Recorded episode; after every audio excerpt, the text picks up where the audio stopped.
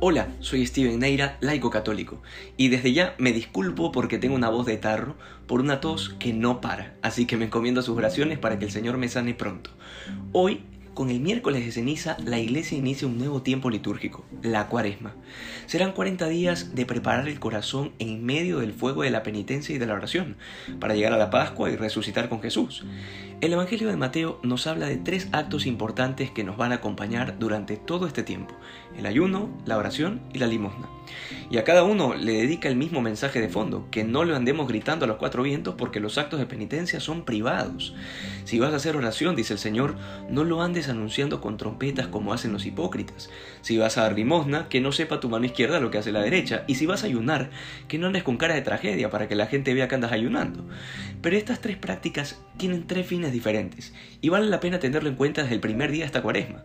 La oración busca mejorar nuestra relación con Dios, pero que se entienda que la vida de oración no se resume en un Padre Nuestro y una Ave María. Estas son oraciones básicas y muy bonitas que nos enseña la Iglesia y que salen de las Escrituras, pero que no es toda la vida de oración con la que un cristiano puede sostenerse. En este tiempo, el Evangelio te invita a tener un diálogo con Jesús mucho más íntimo, literalmente abrirle el corazón.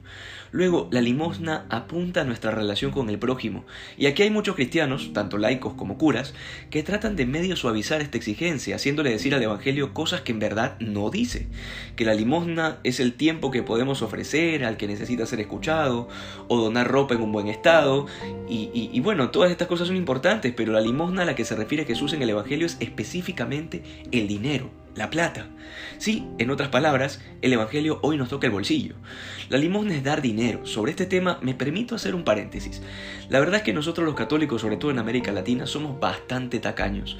En el momento de la ofrenda andamos buscando los sueltos, los centavos, y es más desconcertante cuando algún católico se hace protestante y sin ningún problema comienza a dar el diezmo, que eh, así, sin quejarse. Nosotros no creemos en el diezmo porque es una práctica del Antiguo Testamento, pero eso no implica que tengamos que ser tan poco generosos con el dinero para los pobres, sea en la ofrenda de la misa como en la limosna que podemos dar fuera de ella. Finalmente, el ayuno, que es literalmente todo lo contrario a la palabra desayuno. Quiere decir exactamente eso, no comer, y tiene como finalidad lo que San Pablo entiende como el castigo del cuerpo, de manera que se vuelva más dócil al espíritu además de acompañar a Jesús en su pasión, obviamente. Esto de no comer lo aclaro porque al igual que con la limosna, hay quienes creen que es intercambiable con otras cosas y, salen con cosas como ayunar de chismes o de insultos, cosas que son muy buenas, pero que no es lo que la iglesia obliga hoy. Se puede también ayunar de eso, pero el precepto se refiere específicamente a no comer y pasar hambre, para ser más claro. Y así Jesús te da hoy todo un itinerario espiritual para vivir esta cuaresma con intensidad, para mejorar la relación con Dios, con el prójimo y con nosotros mismos.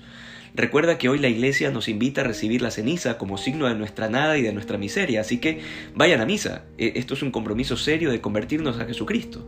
Y además nos manda el ayuno y la abstinencia. Ayunar es obligatorio para todos los bautizados mayores de edad hasta los 59 años. Y la abstinencia, es decir, que lo poco o nada que comas hoy no puede ser carne, es obligatorio desde los 14 años sin límite de edad. Está de más aclarar que está exonerado de esta práctica quienes por temas de salud no pueden ayunar. Que con este nuevo tiempo que nos da la Iglesia nuestra conversión sea en serio y así seamos más santos que ayer. Dios te bendiga.